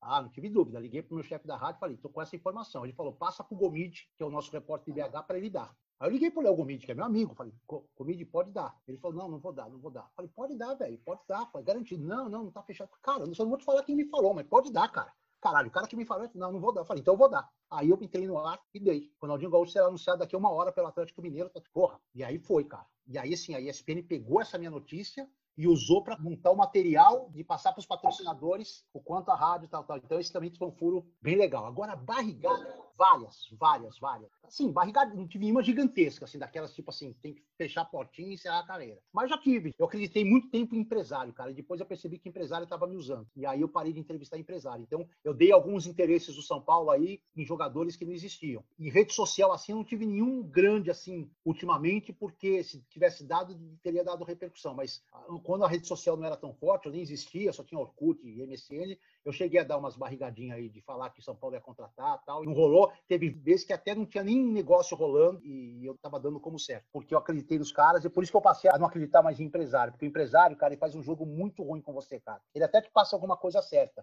mas em cima disso ele te passa várias coisas só para valorizar o produto dele, entendeu? E aí você fica no meio do caminho, eu percebi isso e pulei fora. Teve um taxista que trabalhou no São Paulo, o Leandro, e ele era o cara que buscava todos os reforços do São Paulo no aeroporto. Técnico, quando trocava de técnico. Ele ficava ali, dentro do CT, na época do Juvenal, já ia um pouquinho antes, e aí os caras, tipo, contratamos fulano, vai buscar. Ele ia lá buscar. E aí, cara, eu comecei assim, de graça, um dia lá parado também, fazendo, conversar com ele e tal, tá, eu sou bandeirante, eu sou bandeirante, ah, legal, vou te mandar um abraço. Ah, manda lá, Leandro do, Leandro do CT. Bom, aí no jogo lá de São Paulo, ah, Dirceu, quem está assistindo a gente é o Leandro, taxista lá do CT, caramba, tal, tal, um abraço para ele. O Dirceu brincou, Dirceu Maravilha, ah, um abraço, Leandro, tal, beleza. Cara, no dia seguinte que eu cheguei no CT, tava tudo contente, pô, minha família ouviu tudo mais, tal, tal. Cara, a gente fez um vínculo de amizade. Todo jogador que ele ia buscar no aeroporto, ele me ligava. Tô indo buscar, tô indo buscar ciclano. Até as notícias que estava negociando aconteciam, mas quando ele falava que era legal, já dava como certa contratação. Ah, vai contratar fulano. Ele, durante anos ele me passou. Quando o Mário Sérgio foi técnico, ficou um mês só lá, é, ele me ligou, isso ninguém estava sabendo, ele me ligou e falou assim, ó, já sei que é o novo técnico de São Paulo. Eu só perguntei, quem que você está indo pegar? O Mário Sérgio. Eu falei, não é possível, vai contratar o Mário Sérgio. Pode dar, tô indo pegar, ele vai conversar com a diretoria. Ele também veio no ar, saiu. Então acontece, você vê, o taxista, o cara que tava ali assim, meio de graça. Um dia eu mandei um abraço pro cara, a gente virou super amigo. Até hoje eu converso com ele, tudo mais, porque assim, você não pode usar a fonte só quando você precisa. Você precisa tratar bem sua fonte, você precisa ligar, você precisa conversar assuntos que não são de futebol, senão o cara vai perceber que você quer só ligar na hora que você precisa. Só interesse. É tipo o cara que só pede a Deus ajuda quando tá na merda, né? Quando tá bem, fonte é a mesma coisa, cara. Se você ficar tratando uma fonte, ela morre. O Diniz, que você estava falando, você acha que seus colegas da imprensa protegem muito o Diniz por ele nunca ter ganhado nada e, na verdade, ter um modelo sempre de, entre aspas, derrota? Pegam leve com ele? Ah, Thiago, eu não sei, cara. Se protegem, se gostam do trabalho. Eu, cara, eu acho o seguinte, cara. Eu penso o seguinte: eu, eu gosto do Diniz, primeiro que ele é fora da curva. Ele não é o treinador que vai montar o time para ganhar de 1 a 0 apertado e se garantir no cargo. Ele não tem apego nenhum ao cargo, apego nenhum. Ele jamais vai mudar a filosofia dele só para ganhar de 1 a 0. Para ele foi muito difícil o ano passado, quando ele chegou, ter que jogar algumas partidas com regulamento debaixo do braço para garantir a única coisa que o São Paulo podia garantir, que era a vaga na fase de grupos da Libertadores. Porque quando ele chega, o São Paulo só está disputando o brasileiro e o Flamengo já está nadando de braçada lá na frente, o São Paulo não ia pegar mais. Então, o único objetivo dele era garantir o São Paulo na fase de grupos da Libertadores. E ele, às vezes, colocou o time para jogar de forma que ele não gosta, e ele falava isso pra gente. Pô, eu não sou apegado ao cargo, não sei porque eu tô fazendo isso. E aí deu sorte. Tá? Aí ele veio para esse ano, cara, ele fez uma baita pré-temporada lá em Cotia, no começo do ano, foi uma puta pré-temporada. Eu fui em cinco dos 12 treinos, porque o resto foi fechado. E pré-temporada boa, pesada, é forte. Os caras. E, cara, ele tava encaixando o time. Antes da pandemia, ele tava encaixando. Tiveram jogos muito ruins. Aquele do Binacional é inexplicável. O do Botafogo, mesmo com o time reserva, é inexplicável. O do Santo André eu não achei que jogou mal, perdeu, mas teve um gol mal dado pro Santo André. Corinthians era pro São Paulo ter um pênalti nos acréscimos, o juiz não deu. Enfim, mas achei que o São Paulo tinha uma filosofia de jogo. E aí agora veio essa merda. Dois jogos que o time não jogou porra nenhuma. E não jogou porque muitos jogadores, cara, não sei se vocês perceberam isso, eu pelo menos percebi a distância, né? Não tô indo no campo, não tá entrando ninguém nos jogos. É assim, muitos jogadores abaixo, cara. Assim, quando você tem um ou dois que estão abaixo, o coletivo suporta. Mas quando você tem cinco, seis, por exemplo, Volpe. Volpe eu acho um baita goleiro. O primeiro que apaga o fantasma do Rogério Senna desde que o Rogério parou. Talvez não seja o melhor, mas é o primeiro. Jogou mal as duas partidas. Juan Fran, mal os dois jogos. Arboleda, Aquele drible que ele tomou do Morato no gol do Red Bull, ele não toma aquele drible, tomou. Reinaldo parecia carregando uma caçamba correndo atrás no segundo gol do Mirassol. Fisicamente péssimo. Vitor Bueno jogou cinco minutos, suficiente para fazer um cruzamento, fazer um gol, sumiu os outros 85 minutos do jogo. Igor Gomes, nem sombra, mas nem sombra. Então você tem Pato, não pegou na bola. Você teve ali Daniel Alves razoável, Bruno Alves, que nunca joga mal, Tietê na média e o Pablo metendo gol. Você teve quatro caras de 11 que jogaram razoavelmente bem. Não há coletivo, não há mágico, não há Guardiola, Mourinho, ninguém que suporte sete, oito peças do seu time jogando mal, cara. Não dá. O time não anda, né? trava. E, e, aí as substituições, algumas certas, outras equivocadas. Então eu acho, Thiago, que isso não é um protecionismo, é um negócio de estar tá vendo o trabalho. Vejo gente batendo forte no Diniz. Comentarista, principalmente, que não vai aos treinos, que é uma puta coisa fácil ficar no ar-condicionado com a bunda lá sentado e só no achismo, né? Ah, eu acho, eu, o cara não vai no treino lá ver. O Zé Elias vai, o Zé Elias vai, o Zé Elias vai uma vez por semana no treino de cada um dos clubes. Por quê? Porque ele quer entender o que ele vai comentar, ele não quer ficar só achando, ele quer entender. Ele quer conversar com o técnico, que aí também tem mais subsídio para criticar sem ser achincalhado, porque ele viu. Mas a maioria dos comentários, estou falando até os da os caras ficam lá só no achismo. Ah, eu acho isso, eu acho aquilo, eu, mas não vai conversar, não liga pro técnico, não vai conversar com o técnico, não conversa com os jogadores. Aí os caras metem pau. Eu, cara, eu acho que assim, trabalho dele tem que continuar, porque é fora da curva, porque é um cara que já conseguiu extrair desse time coisas boas, então ele pode voltar a extrair. E terceiro, vai trazer quem há cinco meses no final do mandato do, do? Vai trazer um, vai trazer aí o, o Doriva, esses caras pegam, você pode oferecer aí Doriva, Lisca, você pode pegar. Cinco, o cara aceita um contrato de cinco meses. Vai trazer o Mano, o Mano vai falar cinco meses só, eu não vou aceitar. Se quer trazer um técnico melhor que o Diniz, tem que dar um contrato de dois anos pro cara. Você tem uma eleição, como você vai dar um contrato de dois anos? E outra coisa, técnico bom custa dinheiro. O São Paulo não tem dinheiro para técnico bom. Então, para trocar o Diniz por um igual a ele, um pouquinho melhor, um pouquinho pior, fica com o Diniz, cara até o final do ano. Agora, se tomar três, quatro pauladas no brasileiro, aí não segura. Mas, o Edu, a gente estava falando outro dia, uma coisa que a gente sente muito falta, por exemplo, ele vendo o jogo do Mirassol, ele vendo que o time não estava rodando, e várias vezes aparecia a imagem dele de braço cruzado, assim. Você não ouvia um grito dele xingando alguém, algum jogador, ou não que eu goste dele, mas, por exemplo, o Vanderlei Luxemburgo, ele não tem medo, o time não tá ruim, ele vai lá e muda já dois, três jogadores de cara logo na hora do intervalo. E, tipo, ele deixa a batata ficar assando, entendeu? Recentemente teve o caso do Rogério Ceni lá que xingou o Romarinho lá porque ele foi inventar uma jogada e você ouviu o Rogério Ceni xingando o Romarinho. Falou, Romarinho, porra, aqui não sei o quê. Tipo, o, o, estilo de jogo do Diniz é um estilo legal de você ficar vendo na televisão. Você fala, pô, tem toque de bola, a bola vai, a bola volta. Só que você não sente o Diniz, você não, você não fala que ele é um cara de vestiário, que chega no vestiário e ganha os caras. Ó, oh, pô, vamos jogar. Que, que nem o que o Rogério Ceni fazia quando ele era capitão do São Paulo. Ele era cativante, ele trazia. Tecnicamente, o Diniz parece ser um cara bom, mas não é um cara de vestiário que consegue puxar o jogador para falar, pô, estamos empatando com o Mirassol 2x2 em Plano Morumbi, quarta de finais do Paulista, e a gente deu a vaga para outro time que a gente não pode nem falar o nome aqui, a gente tem que ganhar, é nossa obrigação, é nossa obrigação, entendeu? Isso que pesa um pouco pro lado do torcedor. Entendi. Romulo, eu vou fazer uma pergunta e juro que não é ofensiva. Dos 90 minutos de jogo, quanto tempo você acha que você viu a reação do Diniz na televisão? Ó, 10 segundos. Todas as vezes que passou a imagem dele, juntando todos, os 5 segundos que passou a imagem dele, quantos minutos dá, você acha, de imagem dele? Um minuto, nem isso. Dá um minuto? Você acha nem que dá um isso. minuto? Então, então você não pode avaliar os outros, os outros 89 minutos de não ter visto, cara. O Diniz é um dos caras mais estourados. Sabe por que, que ele fecha treino?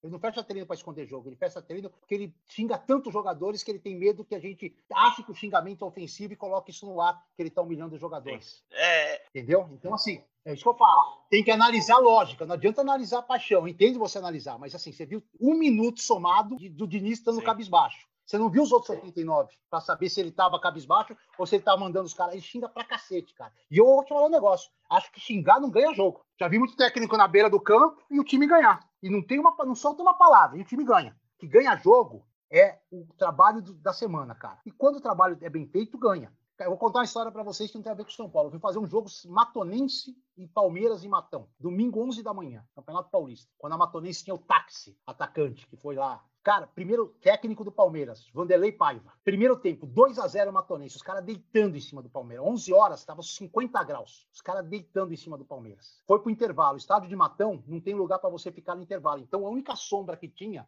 era um puxadinho na entrada do vestiário do Palmeiras, que mal cobria. Fiquei eu e o Garrafa lá, assim, ó, pra não derreter no intervalo. Estava tão quente o vestiário que o Palmeiras não fechou a porta. Então a gente de costas ouvia tudo que estava sendo feito no vestiário. A gente não via, mas ouvia. É chuteira batendo no chão, nego tomando ducho, caralho e tal. O técnico não abriu a boca durante 15 minutos, não deu uma instrução, não falou porra nenhuma, não falou, pô, não falou assim, ó, cuidado do seu lado, pô, tomamos gol assim, nada. O cara passou, você só viu os caras tomando luxada e se recuperando. Quando tocou lá o, o alarme que deu os 15 minutos, o Vanderlei Paiva fez assim. Coração no bico da chuteira, hein? Vamos virar essa porra. Olha a instrução do cara. Coração no bico da chuteira, vamos virar. Sai o fulano e entra o Flávio. Beleza. 3 a 2 Palmeiras, três gols do Flávio. Você que não estava no jogo, acha que o Vanderlei Paiva é o maior treinador do mundo. Ele botou o cara no 2 a 0 deve ter feito uma preleção no vestiário monstro. Ele não abriu a boca, botou o cara, e o cara fez três gols, dois de falta e um de pênalti, e o Palmeiras venceu de 3 a 2 cara. Eu ficava pro garrafa no almoço lá depois do jogo. Porra, 50 pau por mês pra bater a mão e falar coração, eu, por 10 eu faço a mesma coisa, cara. Vou lá. Pô, que história boa. Como não tem muita lógica o cara berrar, o cara falar, tudo mais. Eu não tô tirando a sua razão, mas assim, ó, tô há 22 anos no São Paulo. Eu peguei Tele, pouquinho, mas peguei. Muricio, todas as vezes que ele foi técnico. Altuori, Balsa, Osório, os que eu considero mais picas aí que trabalharam no São Paulo, esses aí. Teve alguns outros, mas pica mesmo. Eu nunca vi um grupo de atletas gostar tanto de um técnico que nem os caras gostam do Diniz. É, então. Talvez isso seja um erro, talvez ele não consiga. Os caras gostarem tanto dele, os caras acham que pode deitar em cima dele. Pode ser um erro também, a gente tem que avaliar Sim. esse lado. Mas assim, o cara não é passivo, o cara é muito, muito ofensivo. É que você não tá no dia a dia lá para ver o que a gente vê, o que ele faz. Obrigado. Isso entendeu? fica de recado para todo mundo que tá ouvindo aqui, porque te garanto que não era só a minha opinião, não. E, cara, com seu argumento não tenho nem o que falar mais, viu, Edu? Porque, ó, que ele é um cara que foram os jogadores que pediram isso sem sombra de dúvidas. Tanto que a gente sabe que ele foi trazido pelos próprios jogadores. O Volpe queria ele, Daniel Alves. Não foi bem assim, né, Rômulo? Não foi assim. O que aconteceu foi assim, cara. Não é que os caras chegaram lá, bateram na porta do Leco, do Raí, ó.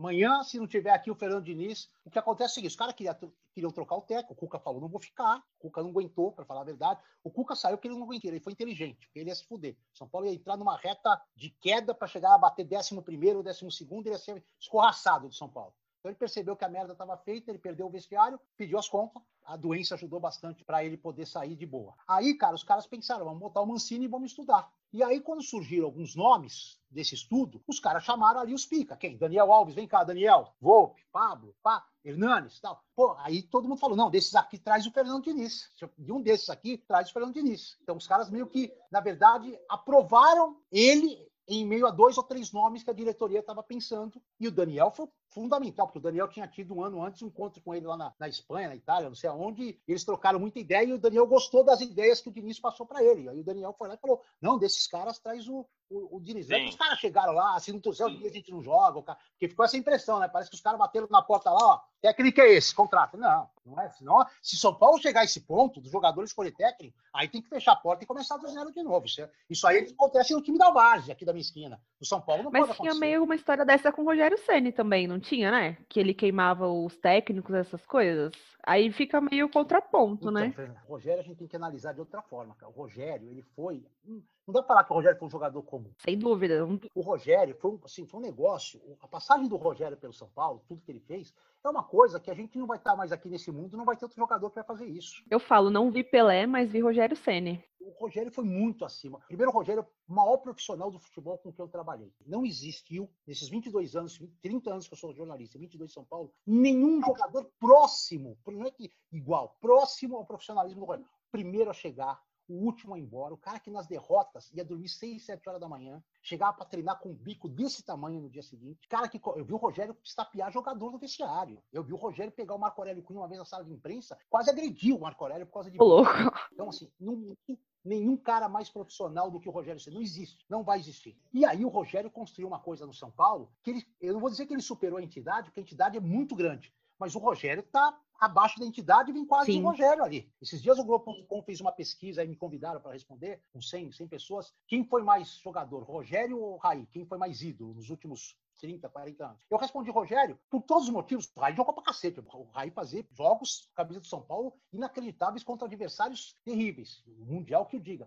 Mas o Rogério nunca deixou São Paulo. Ele ganhou no meu voto por isso. Ele foi fiel do começo ao fim. Entendeu? O Raí saiu. Aí, a hora que percebeu que podia ganhar dinheiro fora, pulou fora do barco, foi lá buscar independente. Não está errado, eu faria alguma coisa. Então, assim, a gente não pode nunca, em qualquer situação que se for colocado o Rogério, eu tenho que lembrar assim, o Rogério era, complet, era um ET, era completamente diferente, entendeu? E será técnico de São Paulo de novo, e vai mandar pra cacete, que ele é bom pra cacete, só que assim, o único defeito que o Rogério precisa corrigir, na minha opinião, é o seguinte, ele nunca vai comandar 30 Rogério Senes. Nunca. E ele quer que os caras sejam que nem ele foi. E não vai conseguir. Ele pode conseguir um, dois, três, numa grande fase, com um grande elenco, cinco caras profissionais como ele. Trinta jamais. Sempre vai ter um Cueva, sempre vai ter um Marlos, sempre vai ter um Casares, sempre vai ter os caras que cagam pro time, que para eles jogar, não jogar, ganhar ou perder é a mesma coisa. É a mesma coisa. Então o Cueva é a mesma coisa. O Cueva, os caras estavam pedindo Cueva outro dia. O Cueva, se jogar com o 15 de Jaú, for decisão do campeonato, ou com o Palmeiras e for pro rebaixamento, é só mais um jogo para ele. Acabou o jogo, perdeu, ganhou, empatou. Ele vai sair do mesmo jeito do Morumbi sorrindo, pensando no que vai fazer à noite, despreocupado total. Eu vi o Rogério estapear um jogador por causa de uma derrota no vestiário. Eu vi, ninguém me contou. Eu vi ele ir para cima do cara. Não vai. O Rogério, você pode comparar qualquer outro, mas o Rogério a gente deixa. Não dá para comparar as atitudes do Rogério como jogador com os demais atletas. Ninguém chega próximo. Edu, se tratando desse assunto, você acha que está faltando um Rogério no time atual de São Paulo que chegue junto nos jogadores,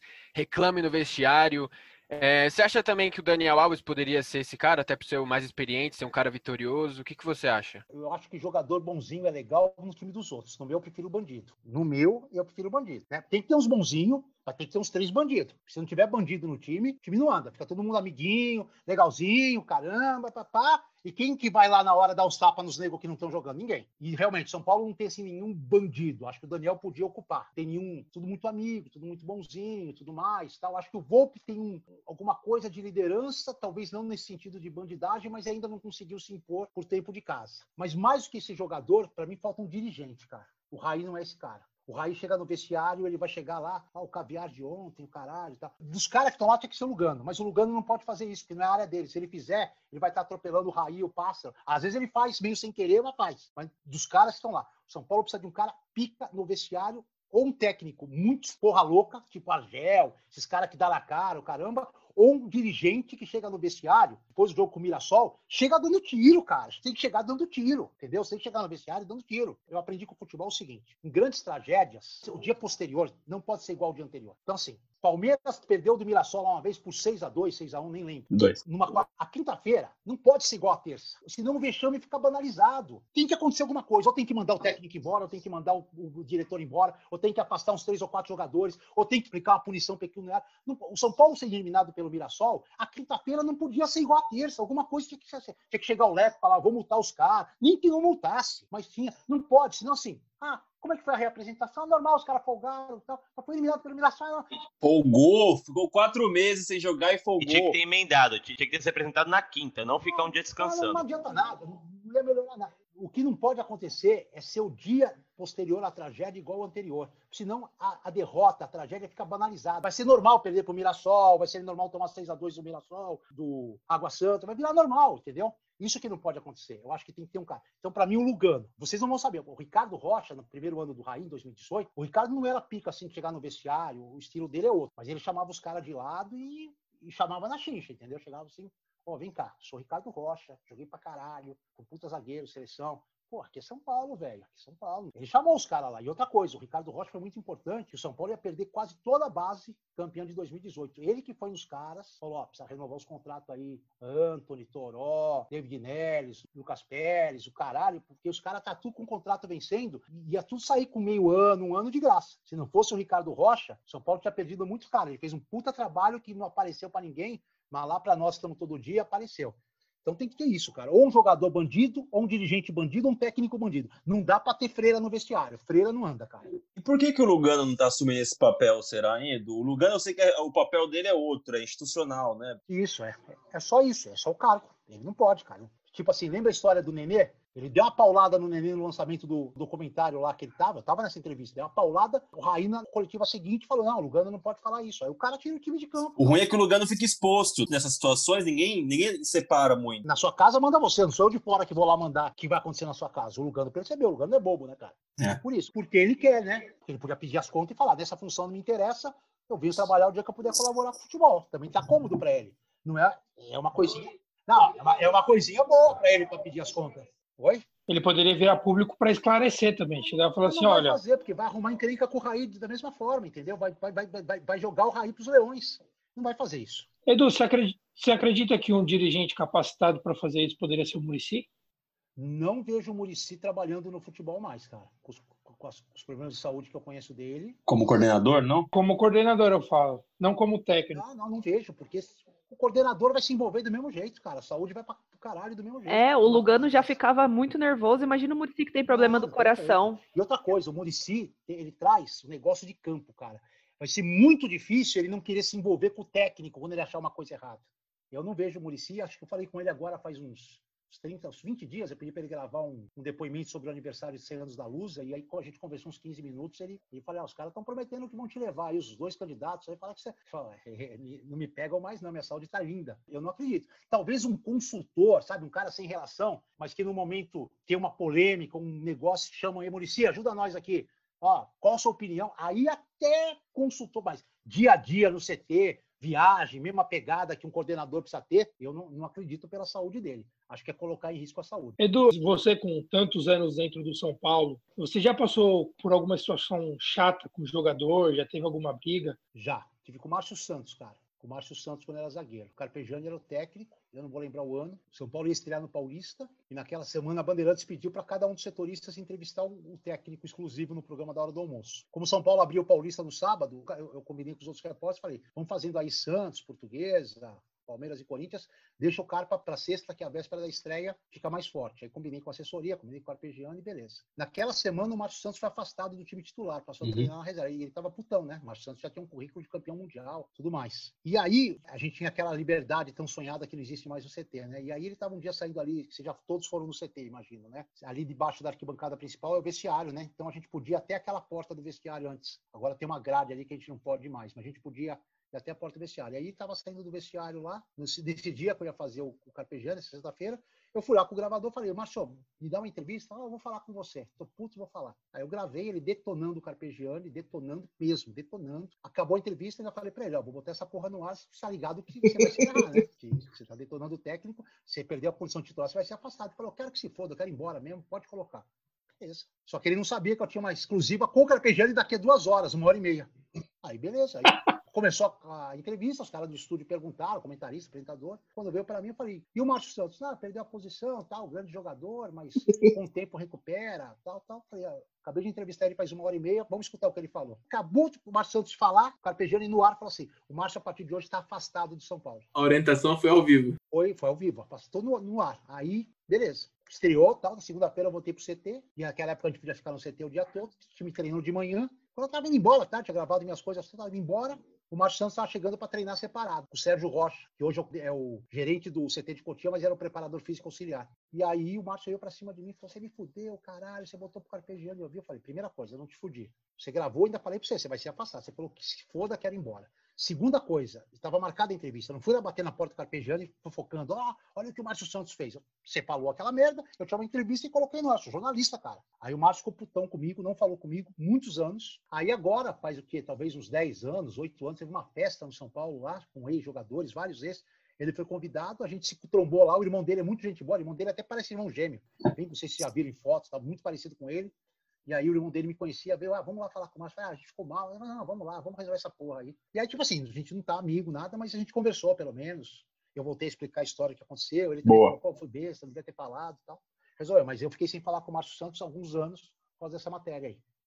Edu, mudando um pouco de assunto, a gente quer falar de um tema que está em alta aqui, que é a eleição de São Paulo em novembro. Primeiro, tem só o Casares oficializado, o Marco Aurélio ainda não está oficial. Queria saber o quanto você conhece dos dois e qual dos dois você acha que poderia trazer mais ganho para São Paulo. Então, Tiago, primeiro assim, eleição é um tema muito complicado porque a gente só tem um candidato, né? Eu não tenho certeza que será o Marco Aurélio Cunha o candidato. Eu acho que será, mas não tenho certeza. Então, comentar em cima de uma coisa que é dúvida é complicado, entendeu? Segunda coisa, eu vou ser bem sincero com vocês, a mim pouco importa quem será o vencedor. De verdade, para mim não muda nada ganhar o Natel, o Marco Aurélio, o Júlio Casar, não muda nada. Minha cobertura na eleição é jornalística, tipo, vou dar o mesmo espaço para os dois candidatos, durante a pré-eleição. Então, eu não consigo avaliar quem será melhor para o São Paulo. Nem para mim, eu sei quem, eu sei quem será melhor para a cobertura da imprensa lá no, no, CT no dia a dia. Mas eu posso falar de eleição. Essa eleição, assim, como eu fiz sete, essa eleição é bem atípica, cara. Assim, é uma eleição muito louca essa do São Paulo, cara. Vamos levar em conta que será o Marco Aurélio Cunha o candidato, tá? Dia 15 define. Primeiro, não existe candidato de situação, que nunca aconteceu. Sempre tem uma situação e uma oposição. O Júlio, ele está fugindo de ser considerado candidato de situação, embora teoricamente seja. Primeiro, porque hoje você ser situação significa que você está agregado ao leco. Isso é uma perda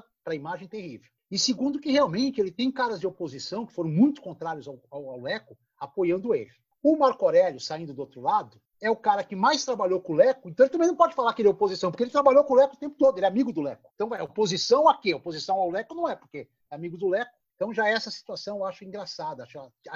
Uma outra situação que não é engraçada, mas é uma situação que a gente não viu nas últimas eleições, é que dois ex-presidentes muito vitoriosos estarão um de cada lado. O Mesquita Pimenta do lado do Júlio e o Fernando Casal de Rei do lado do Mar. É um embate de duas forças. Isso me preocupa, que quando dois caras com essa força estão divididos, o conselho está dividido e o clube, a entidade está dividida. Seria muito bom ver os dois do mesmo lado. Né? Então, essa também é uma outra coisa típica. Terceiro, que essa eleição é em três fases. Agora, se a pandemia permitir, em agosto, os caras têm que renovar 14 vagas dos conselheiros vitalícios, que foram caras que morreram aí. Então, já são 14 votos diferentes. É, segundo, que antes da eleição vão renovar os conselheiros eleitos, os eletivos. E aí, só então é que vai ser escolhido o presidente. Então, nessa eleição dos eletivos, se não me engano, trocam 100, pode mudar o cara tá ali, eu tô acertado com vocês cinco, assim, ó, vocês vão votar em mim. Aí vocês saem, eu perdi esses cinco votos. Então, eu não tenho certeza de nada. Então, é outra nuance bem diferente dessa eleição. Cara, eu, eu posso falar um pouquinho dos candidatos. Eu trabalhei com os dois, conheço os dois.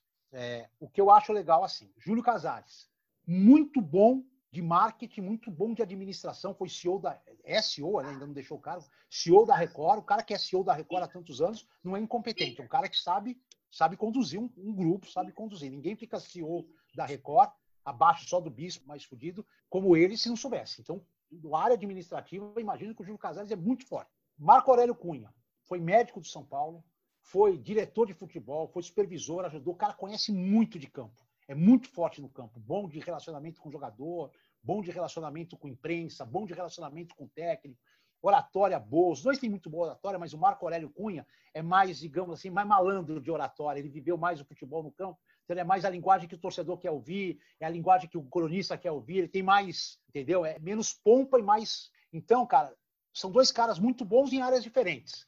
Qual seria o mundo ideal de Disney?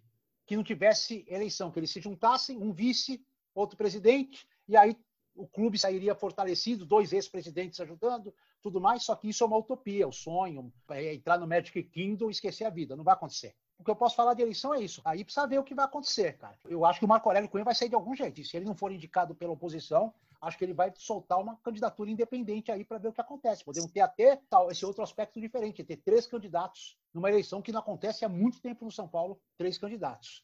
O problema é o seguinte: a mexida do estatuto do Juvenal, o terceiro mandato, eu acho que o Juvenal foi um puta presidente de São Paulo. Um baita presidente. O Juvenal fez coisas fantásticas. Aquele CT de Cotia, cara, é o Juvenal. Tá lá, você entra lá dentro, tá lá. A cara do Juvenal, sombra do Juvenal, o cheiro do Juvenal, o uísque do Juvenal, tá tudo lá.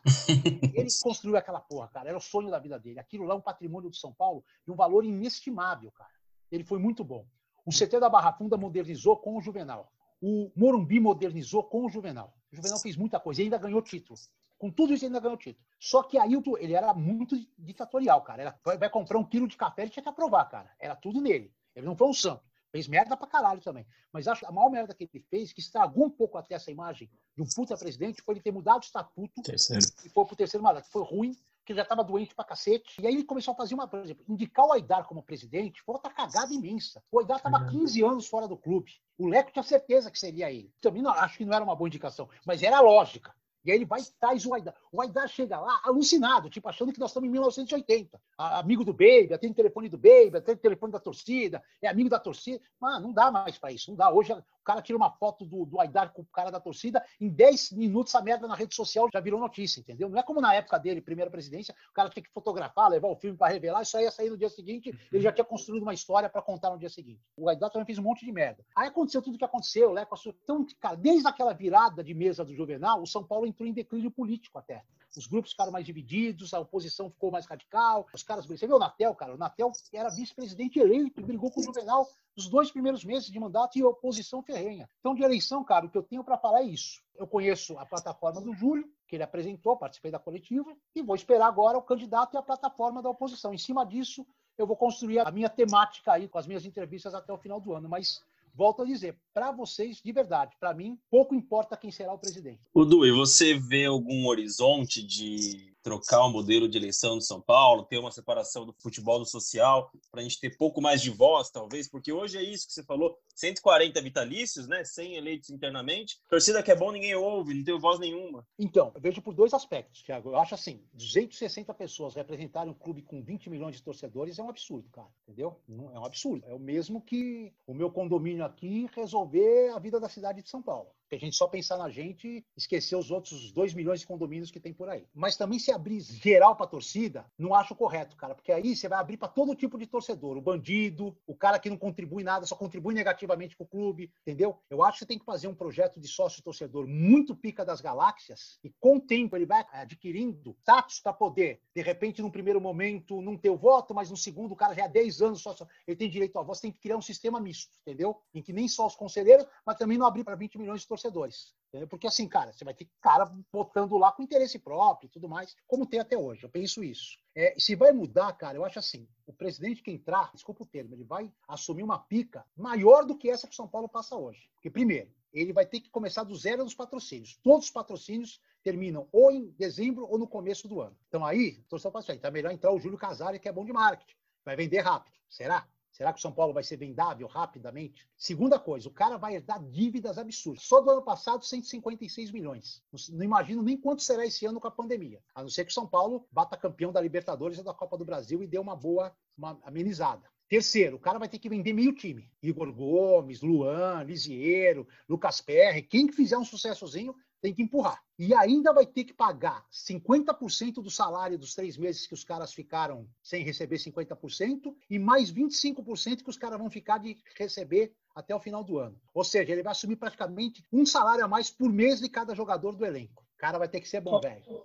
Fora que ainda tem, por exemplo, os 12 milhões lá da compra do Raniel, que foram é. transferidos pelo Vitor Bueno, que também ficou para o ano que vem. Tem compra parcelada do Tietê, compra é. parcelada do Pablo cara, vai assumir uma. Sem desculpa o termo, vai assumir uma pica enorme, cara. O cara vai ter que ser malandro para trabalhar com isso aí, cara. Então, cara, assim, o que, que o torcedor quer? Foda-se as dívidas e vamos lá, contrata, vamos aumentar a dívida. Foda-se, eu quero ser campeão e depois no futuro a gente vê se vai virar Cruzeiro ou não. Ou tipo, puta, vamos, já estamos fodidos mesmo, oito anos sem título, vamos ficar mais quatro, cinco e de repente o clube vira um Flamengo, daqui a uns sete, oito, zero as dívidas, começa a ter dinheiro para montar um timão. Aí a torcida que vai ter que decidir o que, que ela quer. As duas coisas não dá. Não dá para ser Flamengo e ter dívida ao mesmo tempo. E não vai chegar ao Cruzeiro, porque assim, a diferença do São Paulo para o Cruzeiro é gigantesca. Primeiro que o Cruzeiro tem como patrimônio apenas dois CTs. São Paulo tem dois CTs e um estádio. Segundo que o Cruzeiro, quando caiu, não tinha quase direito econômico de nenhum atleta. O São Paulo tem 80% dos jogadores de direito total e os outros 20% ou tem 70%, 80% ou 90%. Ou seja, se o São Paulo quiser amanhã pagar 500 milhões de dívida, ele vende cinco caras e paga, e zera só que vai perder tecnicamente. Eu espero que assim, o próximo presidente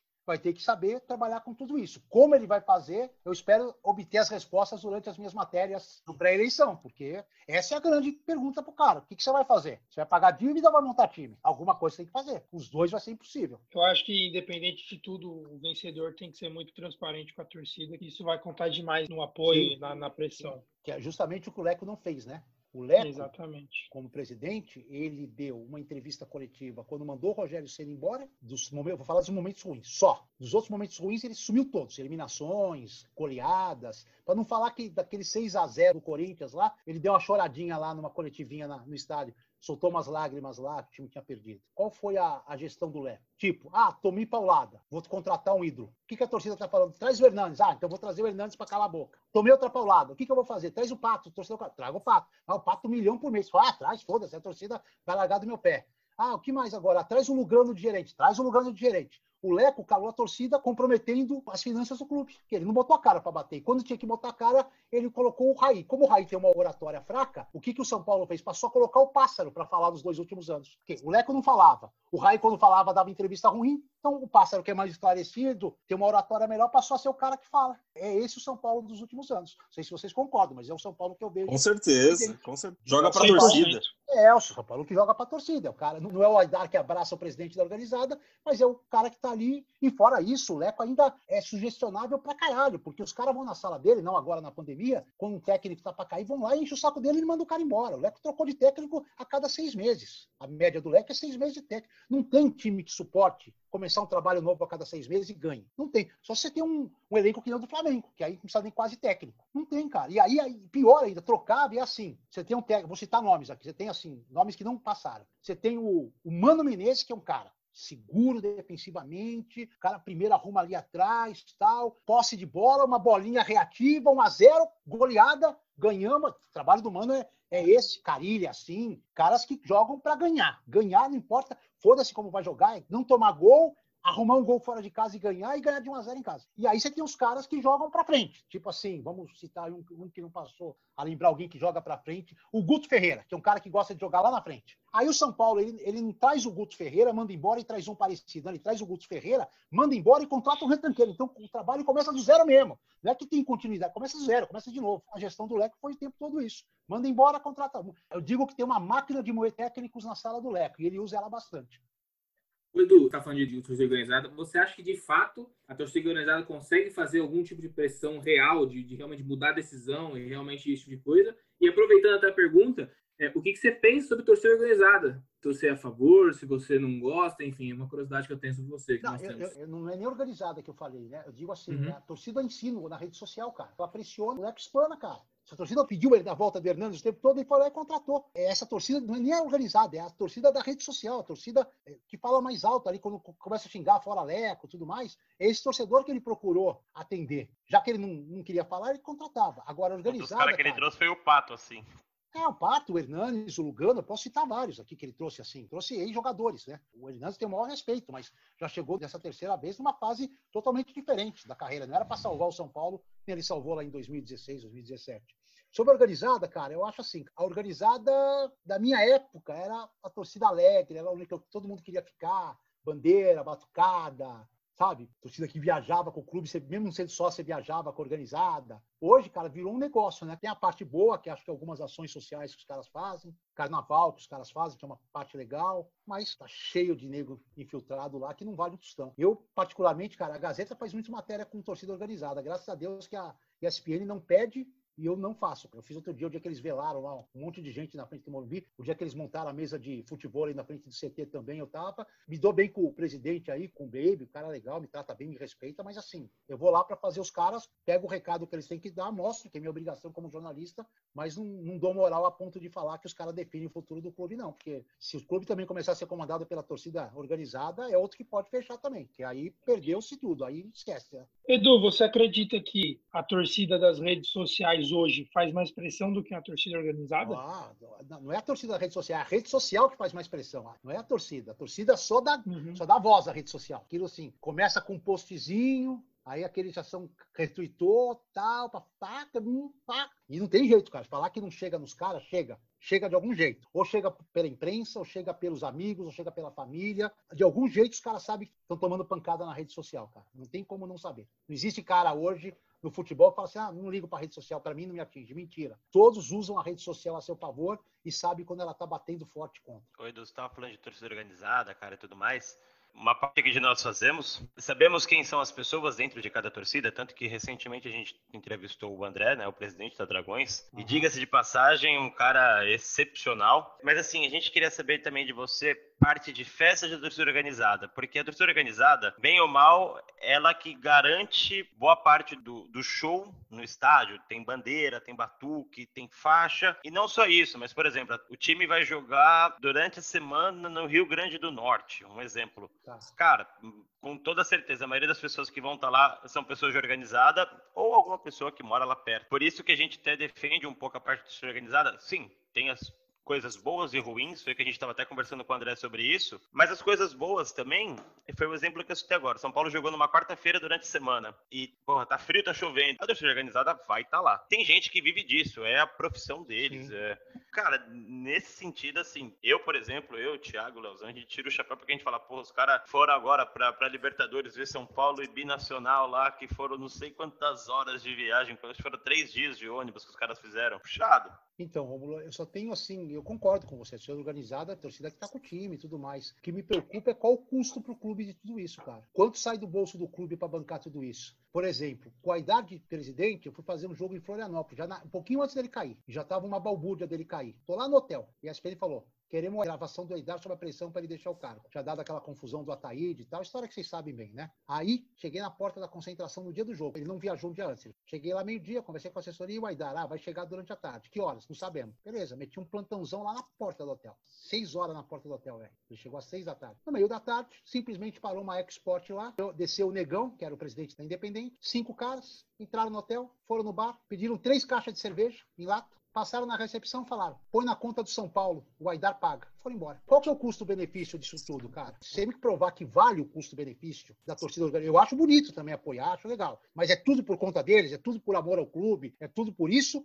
Ou os caras estão lá no clube toda hora mamando numa teta, pegando uma grana que podia estar sendo investido em outra forma? Mas se me provar que é tudo por conta dos caras, eu vou abraçar sua ideia, sua causa e vou fundo. Esse é um assunto muito, muito polêmico mesmo, né? Muito polêmico. Vale até, é. vale é, até um, um convite para a gente poder continuar. Começa agora o Mata-Mata. Canindé ou Morumbi? De coração Canindé, de profissão Morumbi. Viagem mais longa. Riad, na Arábia Saudita, Copa das Confederações. Jogo do São Paulo mais decisivo que você estava em campo. São Paulo 4, Atlético Paranaense 0. Gol mais marcante que você viu no estádio. Rogério Ceni, centésimo gol, Arena Barueri. Melhor time do São Paulo que você já viu. O de 2008. Pior time. O de 2013. Era isso, Marlos? Sim, quase caiu. 2013. se salvou. O que, que, é mais fake? 51 ou 2000? Você quer me derrubar. Eu, eu, eu, acho, eu acho 51 porque eu me vejo no direito de se título de 51 existe eu me vejo no direito que a portuguesa reivindique três títulos mundiais, que é a tríplice azul que ela ganhou, passando Boa. 20 amistosos fora do país contra grandes times sem perder nenhum. Então acho que a Blusa pode ser tricampeã mundial também. Murici ou Tele? Murici. Melhor presidente, né, que você já teve a oportunidade de estar perto, trabalhar. Juvenal Juvenis. Se você pudesse mudar o resultado de um jogo, qual seria? Precisa ser de São Paulo? Não, qualquer. Final do Brasileiro de 96 em Porto Alegre seria só 1 a 0 para o Grêmio, não sairia o gol do Ailton, a Lusa seria campeã brasileira. Aí como jogador ou dirigente? Uf, como jogador, um milhão de vezes. Rogério Ceni, no gol ou batendo falta? No gol. Boa. Excelente, Edu. Queria te dizer que a nossa expectativa estava alta, porque nós aqui realmente de verdade a gente acompanha muito no Twitter, grande parte das informações que nós compartilhamos é, tem fontes confiáveis que é você, o Razan, enfim, alguns caras assim. Tem um monte lá, sugiro também, ó, Ivan Drago, Aline Fanelli, é, Chaconzito, Felipe Lucena, todos os caras aí vocês podem ir para cima, que ali é difícil o cara dar uma mancada. Se errar é porque era muito bom para ser verdade também. Ah, se errar, é, se errar é porque, porque, o Renato Gaúcho vestindo a camisa do São Paulo e depois não jogando. Aí não tem o é, que fazer, cara. Aí o cara apresentou, foi anunciado, vestiu a camisa e não jogou. Aí tem hora que que o jornalista não está na hora de assinar o contrato, porque assim, até acontece. Às vezes o jornalista erra, não é nem por culpa dele, o negócio está sendo fechado mesmo. Só que acontece o seguinte, cara, a hora que vai passar lá, o representante do atleta, o atleta e o presidente, os caras conversaram tudo, acertaram tudo, telefone, você já conversou com o jogador, eu já tô lá. O empresário, não, já coloquei lá, o São Paulo, já contratei. Só que a hora que entra na sala, tem uma, uma letrinha miúda ali no contrato, sabe? Um negocinho que o cara fala, opa, isso aqui nós não conversamos. Ah, não, não vou assinar. E aí não dá certo. Aí o cara, pô, jornalista de merda, falou que o cara ia assinar, mas, pô, tem culpa que até o cara falou que ia assinar. O clube falou, o empresário falou, outro clube falou que vendeu. Eu não tenho culpa que apareceu essas letrinhas lá pequenas no fundo do contrato. Para mim, assinar, mas faz parte, né? Mas é isso. Mas o que eu queria dizer, na verdade, é que a expectativa estava alta, porque você é uma referência, mas você superou, cara. Realmente, você, de longe, é uma enciclopédia. Imagina, longe disso. Cara, queria agradecer demais aí. Desculpa aí, Rômulo, não concordar com a sua opinião, mas o respeito é o mesmo, viu? Como você também deve não concordar com todas as minhas opiniões. Eu não sou dono da verdade, não. É só visão diferente. Não nos, não nos torna não nos torna não, inimigos. Porra, tamo bem... junto, tamo junto, tamo é junto, tamo de, junto. De obrigado aí, Thiago. Obrigado, obrigado você. ao Maicon, a Fernanda, ao João, que participou no final, você, Leonardo, ao Rômulo. Foi um prazer, uma hora e meia aí de um papo legal. Valeu muito, gente. Valeu muito. Foi ótimo, foi muito legal. Nós que agradecemos e realmente foi um prazer. O podcast fica aqui. Para quem ouviu, siga-nos na rede social, segue o Edu Afonso também no Twitter e no Instagram. Quer deixar, Edu, seu arroba? É o mesmo, Edu Afonso e ESPN, e o Afonso é com dois Fs de faca. É isso. Excelente. Pessoal, quem ficou até aqui, muito obrigado e até mais.